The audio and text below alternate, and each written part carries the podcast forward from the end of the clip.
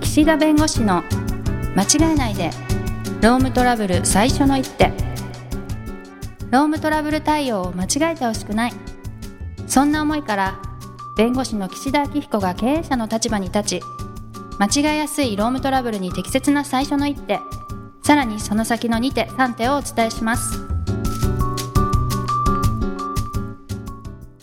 皆さんこんにちは弁護士の岸田明彦ですこんにちはナビゲーターのとちおえみです途中さん今日もよろしくお願いしますはいよろしくお願いしますあのねこうコロナの影響でねマスクをつけるようになったでしょい皆さん、マスクをつけてなんか劇的に変わった体の変化ってあります途中さんえわか私でもあんまり出かけないのでつけてないからわかんないかもあのね私の体に劇的な変化が生じたのがね、 はい鼻毛なんですよああえ えなんかメモに書いてあったメモに書いてあった鼻毛メモに書いてあったってあのバレちゃう バレちゃったなんか今リアクションがおかしかったったなみたいなそういやあのねはい僕もともとねすごく鼻毛が硬くて太かったのはいもうチクチクしててね鼻上から押さえると刺さるぐらい痛かったのはいところがねこうマスクするようになったじゃないもう異物が入ってこないわけですよ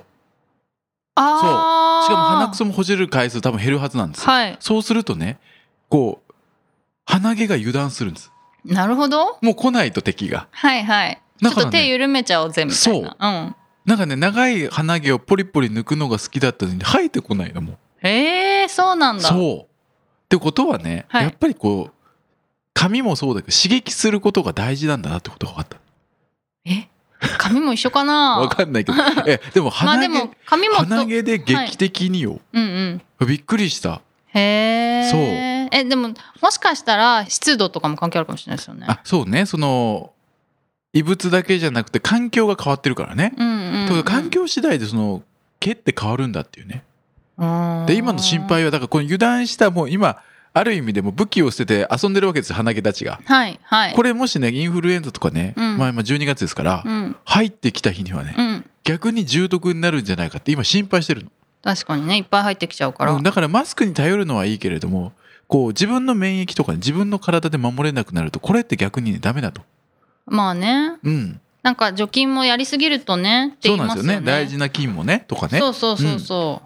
だからすごく今戦々恐々としてるんで す よう、大丈夫か俺の鼻毛頑張れとそっちそうよウイルスが来るためにちゃんともうね準備しとかないと準備しとかないといけないかかといってじゃあ外してねフラフラやってるのもそれも逆にできないからはいジョギングの時はどうしてんですかつけてるつけてる、そっか、うんジョギングつけてない方結構いますよあね今はねうんまあ昔はもうつけてないとなんか変な目でうん見られたりすいごいなんか走ってたら隣すごい避けられるとかねああ,、はいはいはいりましたけどいやだから何が言いたいかというと、はいもう体はやっぱり環境によって変わるとだから普段の心がけ次第なんだと。わかるもう一個話していいではすい、か、もちろん。私あのアイマッサージをするようにしたんですよはい。目の周り目のうんそしたらクマがクマ写真撮ってこうログを撮ってグラフにしてくれるのがあるんです、はいはいクマがこれぐらいみたいな、それがすんごいだから改善してきましたあマッサージジするだけわで。かります目のクマが減ったのわかんない出た。恋人同士のなんか違い気づく気づかないみたいなよくあるでやつもめっね。ちゃ減ったんですよ気すづごかいないと怒られるやつでしょ。子供の怒んないけど私は 子供の時からすごいクマがあるタイプでへえすごい減ったんですよ、あやっぱりだからやりようがあるわけね。体そうってそうね。そうそう、うんまた環境とは別の話ですけどねはい、まあ、刺激ってことでそうねう。んということで今 日の問題です。ダダンただんえそれ軽い感じでいいんだっけあまる部長さんが、はいえー部下にはいセクハラをしました。あはでセいクハラの事実がこれは発覚してもう認められましたとう。んで会社は出勤停止10日間の懲戒処分をかけその懲戒処分10日の処分をしたことを、まあ、張り出しました社内へえにでその上でその部長さんを別の部署に移動させましたうんさあ今の会社の対応です、セクハラがあって出勤停止10う日、んで懲戒処分の通知を皆さんに知らせるために張り出すはいそしてさらに別の部署に移動させる。うんはい。今の中に法的な問題点とか、ちょっとこれ良くないんじゃないのっていうのは何かありましたかえでも3つですよね10日間っていうのと張り出したっていうのと移動 うん。そうそう、おそうそうそう。問題を解く時のね。そポイントで出勤停止10日間、まあ、移動は普通にあると思うんですよ、うんで出勤停止10日が長いか短いのかっていうのはあるかもしれないですけど、うんそんなに今までの話もおかしくないかなと、うんまあ、張り出すみたいなのはでもうん初めて聞いたから、おうそこちょっとあんまやっぱ良くないんじゃないですかほうほうほうほうなあるほどとなんかやっぱり移動させるのにも、うん次の部署の人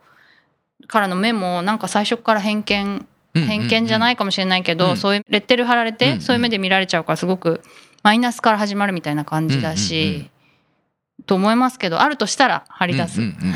どうですか はいはいいやいいですよいいですそうやって考える、考えることは大事なんではね、いはいまあ、一つ目のポイントはその出勤停止10日っていうのが重いか軽いかっていう問題がまず一つですね。はいで2つ目がその懲戒処分のその通知をですね、まあ、通知というか懲戒処分の事実を、まあ、どういう形で他の従業員に知らせるかというところですね、だから張り出すのがいいのかどうかとで3つ目は、まあ、移動はまあセクハラしてるんでねしょうがないだろうっていうことなんですけど、はいその懲戒処分としての出勤停止もした上でさらにできるかというところまであすなるねほど、 2個やってるみたいなね、はいこれは大きく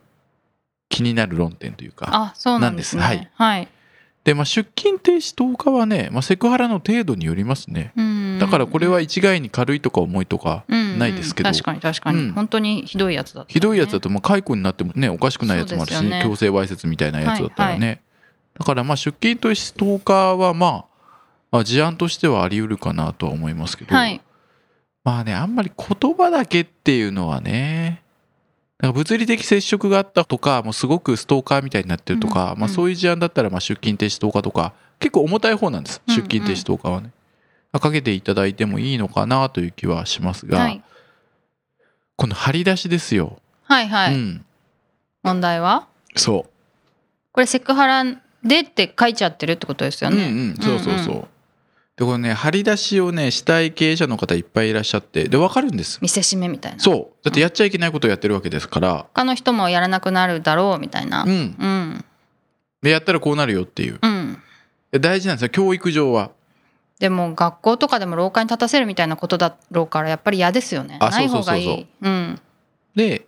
あそれ何の目的かというと結局はその同じようなことをやってほしくないってことなんです会社としてまあはそうね。ですね。だからこういうことがあったことを一切伏せるっていうのもまあおかしいと。なるほど。うん、うん。でもも気をつけなければいけないのはやっぱり被害者がいるってことなんです。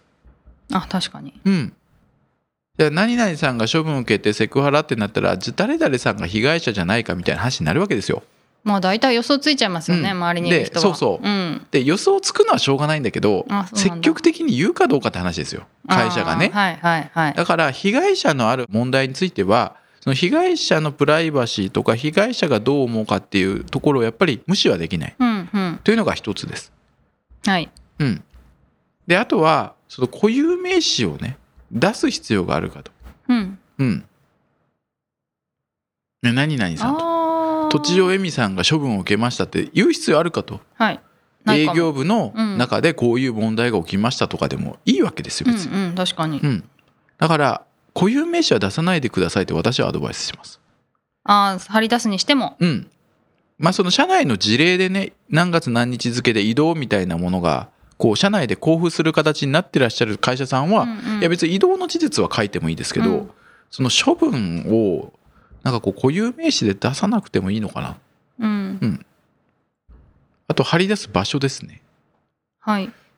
要するに社内の教育のためだからお客さんに見られるところに貼ってた事件みたいなのあるわけですよ、うん。応接室とかい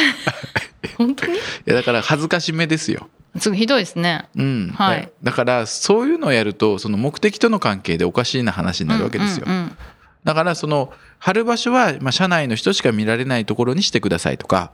まあ、メールとかであったら、まあ、それは関係ない人には送らないようにするうんうと、んうん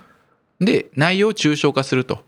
はい。何月何日に何々したとかあまり細かく書かなくても、うんこういう悪いことして処分受けましたということさえ分かればいいんではい。内容を抽象化する固有名詞は基本的に出さない外部の人の目の触れるところには貼り出さないうん。そして最後、まあ、その期間ですね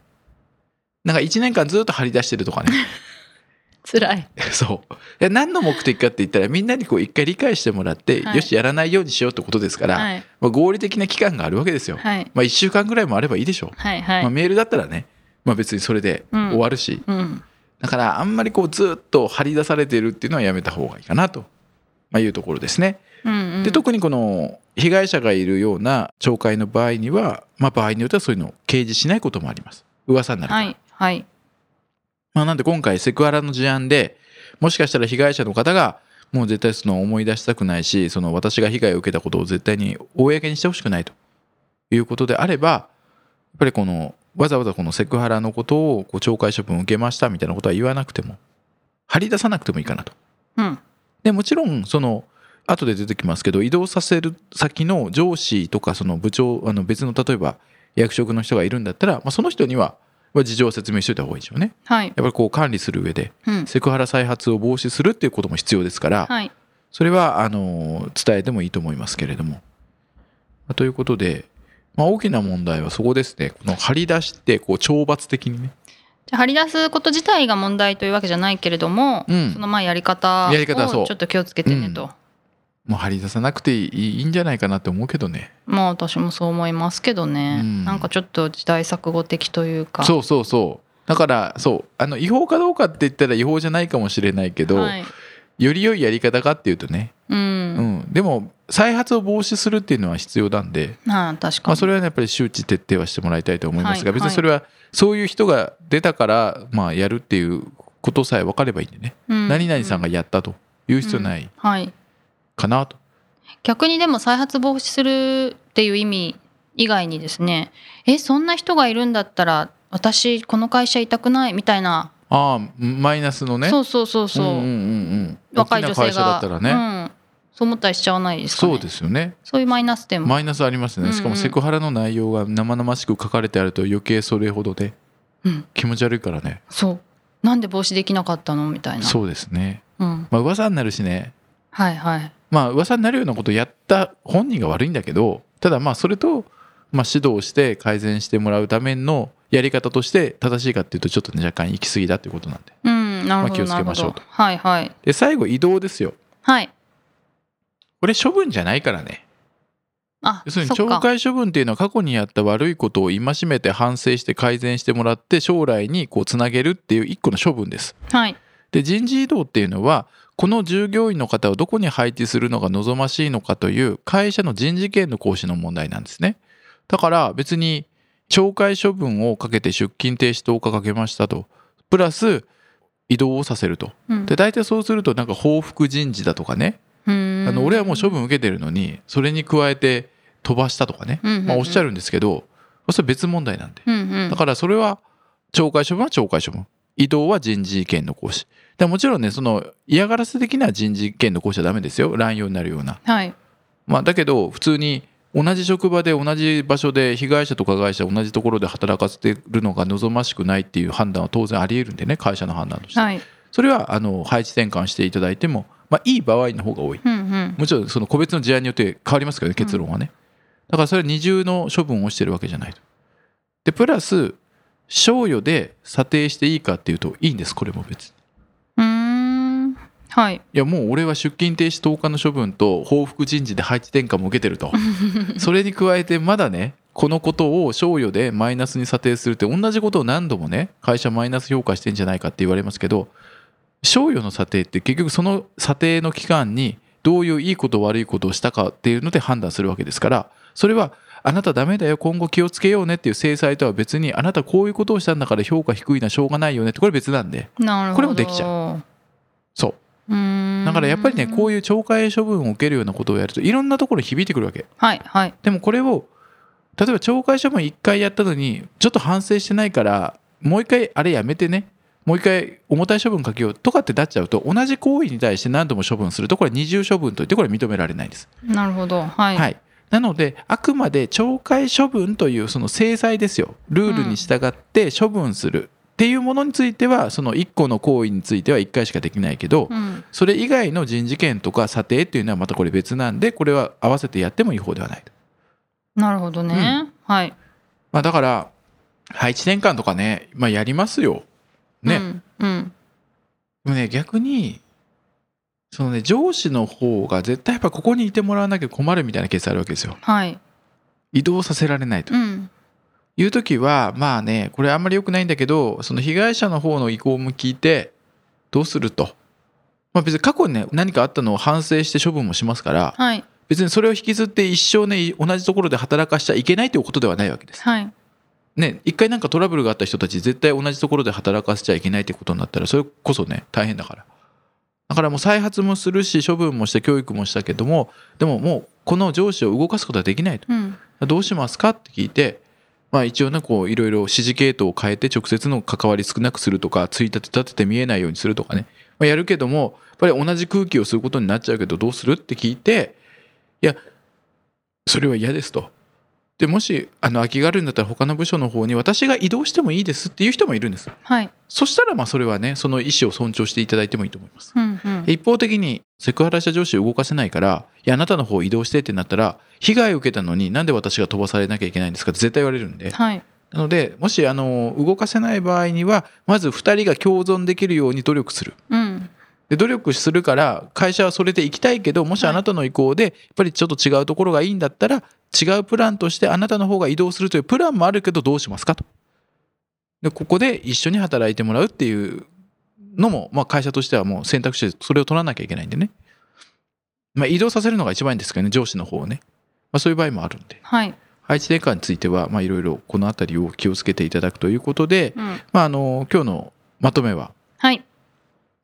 懲戒処分を張り出すときは気をつけてねと。うん。いうことと、はい。あの二重処分になるかならないかっていうのは、まあ、懲戒処分を何回もやってるのはダメだけれどもいろんなところに影響させるものについては必ずしも二重処分にはならないので、うん。まあ、乱用しない範囲では認められますよとはい。いうことを、えー今日はお伝えしたかったとはい。いうことで、うん。うん。まあ、お時間になりましたのでまたこういったテーマでお話をしてみたいと思います。今日はありがとうございました、ありがとうございました。今回も番組をお聞きいただきありがとうございましたロームトラブルでお困りの方は「ロームネット」で検索していただき